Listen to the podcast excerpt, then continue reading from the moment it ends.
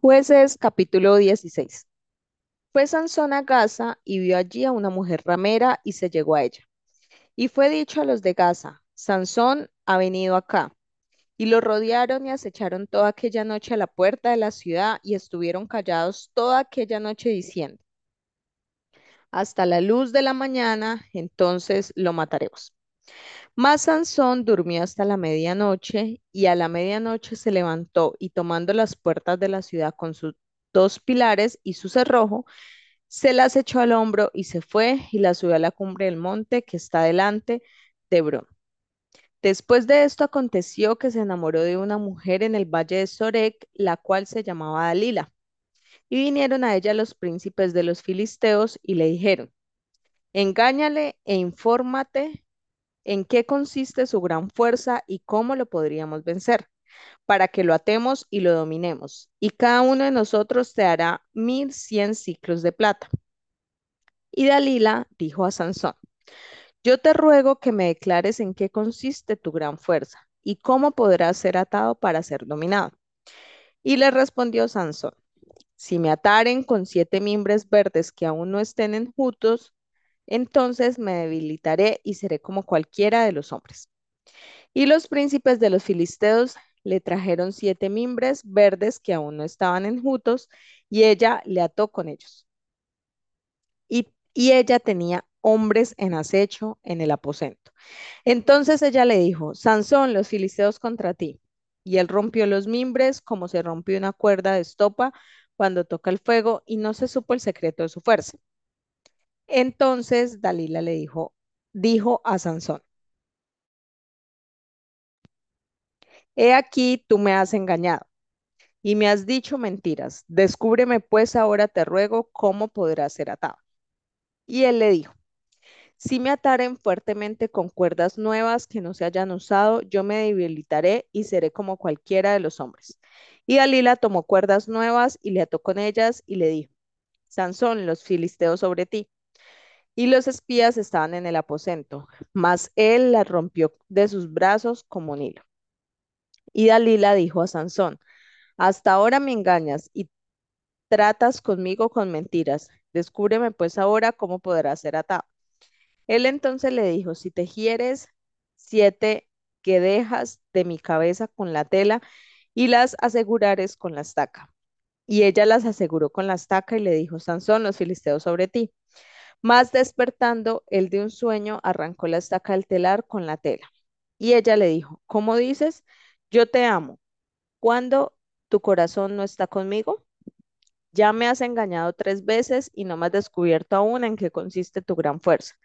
Y aconteció que, presionándolo, ella cada día con sus palabras e importunándole, su alma fue reducida a mortal angustia.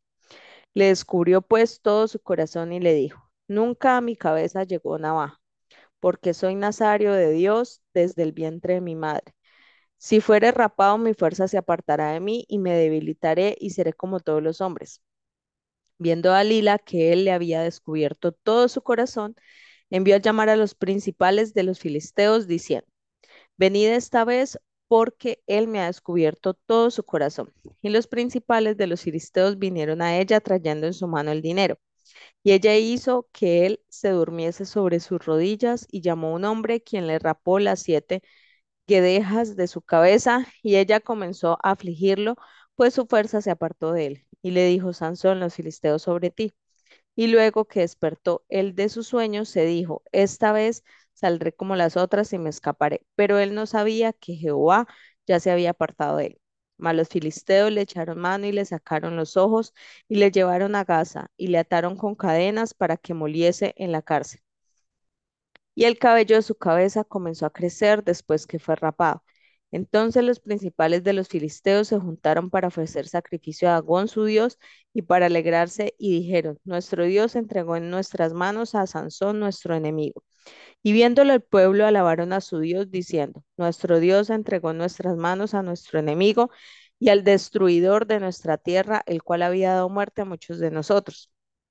Y aconteció que cuando sintieron alegría en su corazón, dijeron, llamad a Sansón para que nos divierta. Y llamaron a Sansón de la cárcel y sirvió de juguete delante de ellos y lo pusieron entre las columnas.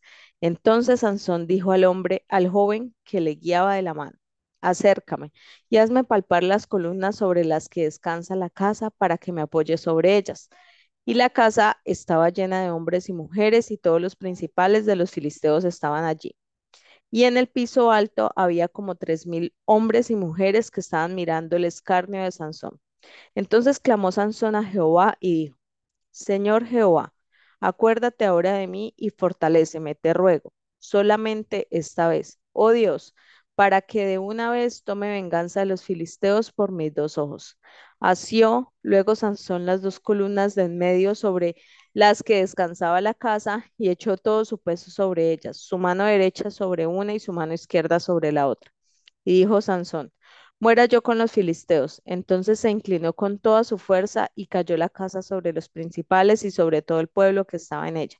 Y los que mató al morir fueron muchos más de los que había matado durante su vida. Y descendieron sus hermanos y toda la casa de su padre, y le tomaron y le llevaron y le sepultaron en Tresora y Estaol, en el sepulcro de su padre Manoah. Y él juzgó a Israel veinte años. Jueces capítulo 17. Hubo un hombre del monte de Efraín que se llamaba Micaía, el cual dijo a su madre, los mil cien ciclos de plata que te fueron hurtados, acerca de los cuales maldijiste de los cuales me hablaste, he aquí el dinero está en mi poder, yo lo tomé. Entonces la madre dijo, bendito seas de Jehová, hijo mío. Y él devolvió los mil cien ciclos de plata a su madre. Y su madre dijo, en verdad he dedicado el dinero a Jehová por mi hijo, para hacer una imagen de talla y una de fundición. Ahora pues, yo te lo devuelvo. Mas él devolvió el dinero a su madre y tomó su madre doscientos ciclos de plata y los dio al fundidor, quien hizo de ellos una imagen de talla y una de fundición, la cual fue puesta en la casa de Micaía. Y este hombre Micaía tuvo casta de dioses e hizo efod y terafines y consagró a uno de los hijos para que fuera su sacerdote. En aquellos días no había rey en Israel, cada uno hacía lo que bien le parecía. Y había un joven de Belén de Judá, de la tribu de Judá, el cual era levita y forastero allí. Este hombre partió de la ciudad de Belén de Judá para ir a vivir donde pudiera encontrar lugar, y llegando en su camino al monte de Efraín, vino a casa de Micaía, y Micaía le dijo, ¿De dónde vienes? Y el levita le respondió, Soy de Belén de Judá, y voy a vivir donde pueda encontrar lugar. Entonces Micaía le dijo, Quédate en mi casa y serás para mi padre y sacerdote, y yo te daré diez ciclos de plata por año, vestidos y comida. Y el levita se quedó. Agradó pues al levita morar con aquel hombre y fue para él como uno de sus hijos. Y Micaía consagró al levita y aquel joven le servía de sacerdote y permaneció en casa de Micaía. Y Micaía dijo, ahora sé que Jehová me prosperará porque tengo un levita por sacerdote. Jueces capítulo 18. En aquellos días no había rey en Israel, y en aquellos días la tribu de Dan buscaba posesión para sí donde habitar, porque hasta entonces no había tenido posesión entre las tribus de Israel. Y los hijos de Dan enviaron de su tribu cinco hombres de entre ellos, hombres valientes de Sorá y Estaol, para que reconociesen explorasen bien la tierra, y les dijeron, Id y reconoced la tierra. Estos vinieron al monte de Efraín hasta la casa de Micaía y allí posaron. Cuando estaban cerca de la casa de Micaía, reconocieron la voz de los, del joven levita y llegando allá le dijeron, ¿quién te ha traído acá y qué haces aquí y qué tienes tú por aquí? Él les respondió, de esta y de esta manera ha hecho conmigo Micaía y me ha tomado para que sea su sacerdote. Y ellos dijeron, pregunta, pues ahora a Dios para que sepamos si ha de prosperar este viaje que hacemos.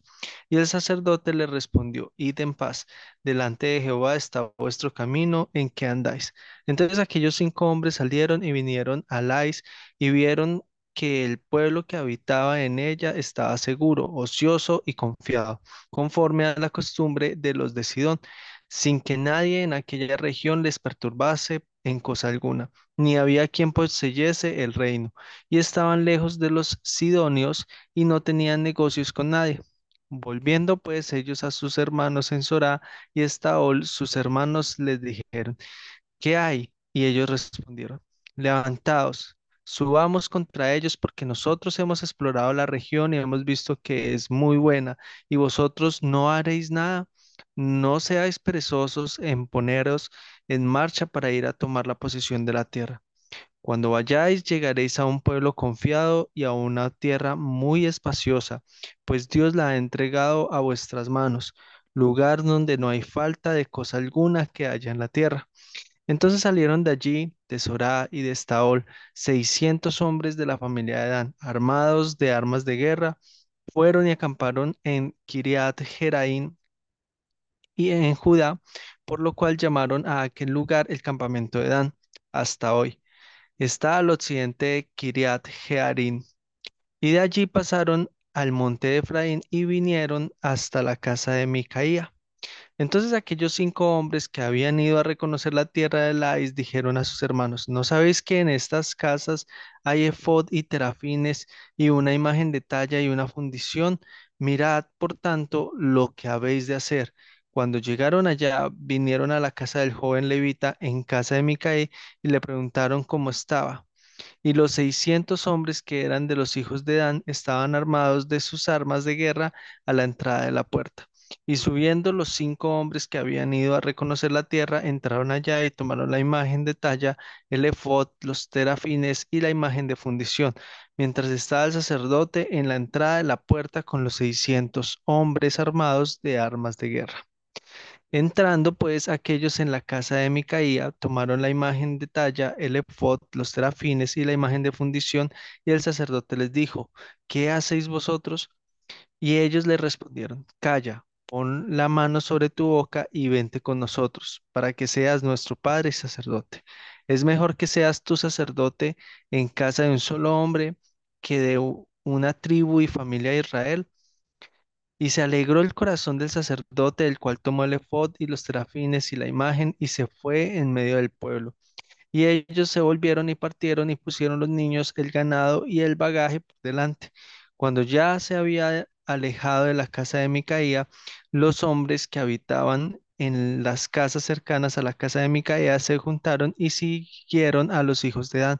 Y dando voces a los de Dan, estos volvieron sus rostros y dijeron a Micaía, ¿Qué tienes que has juntado gente? Él respondió, tomasteis mis dioses que yo hice y el sacerdote, y os vais, ¿qué más me queda? ¿Por qué pues me decís que tienes? Los hijos de Dan le dijeron, no des voces tras nosotros, no sea que los de ánimo colérico os acometan y pierdas también tu vida y la vida de los tuyos. Y prosiguieron los hijos de Dan su camino, y Micaía, viendo que eran más fuertes que él, volvió y regresó a su casa. Y ellos, llevando las cosas que había hecho Micaía juntamente con el sacerdote que tenía, llegaron a Lais, el pueblo tranquilo y confiado, y lo hicieron a filo, y lo hirieron a filo de espada, y quemaron la ciudad. Y no hubo quien los defendiese, porque estaban lejos de Sidón, y no tenían negocios con nadie, y la ciudad estaba en el valle que hay junto a Bet-Rehob. Luego reedificaron la ciudad y habitaron en ella, y llamaron el nombre de aquella ciudad Dan, conforme al nombre de Dan su padre, hijo de Israel, bien que antes se llamaba la ciudad de Lais. Y los hijos de Dan levantaron para sí la imagen de talla, y Jonathan, hijo de Gersón, hijo de Moisés, él y sus hijos fueron sacerdotes en la tribu de Dan hasta el día del cautiverio de la tierra. Así tuvieron levantada entre ellos la imagen de talla de Micaía había, que Micaía había hecho todo el tiempo que la casa de Dios estuvo en Silo.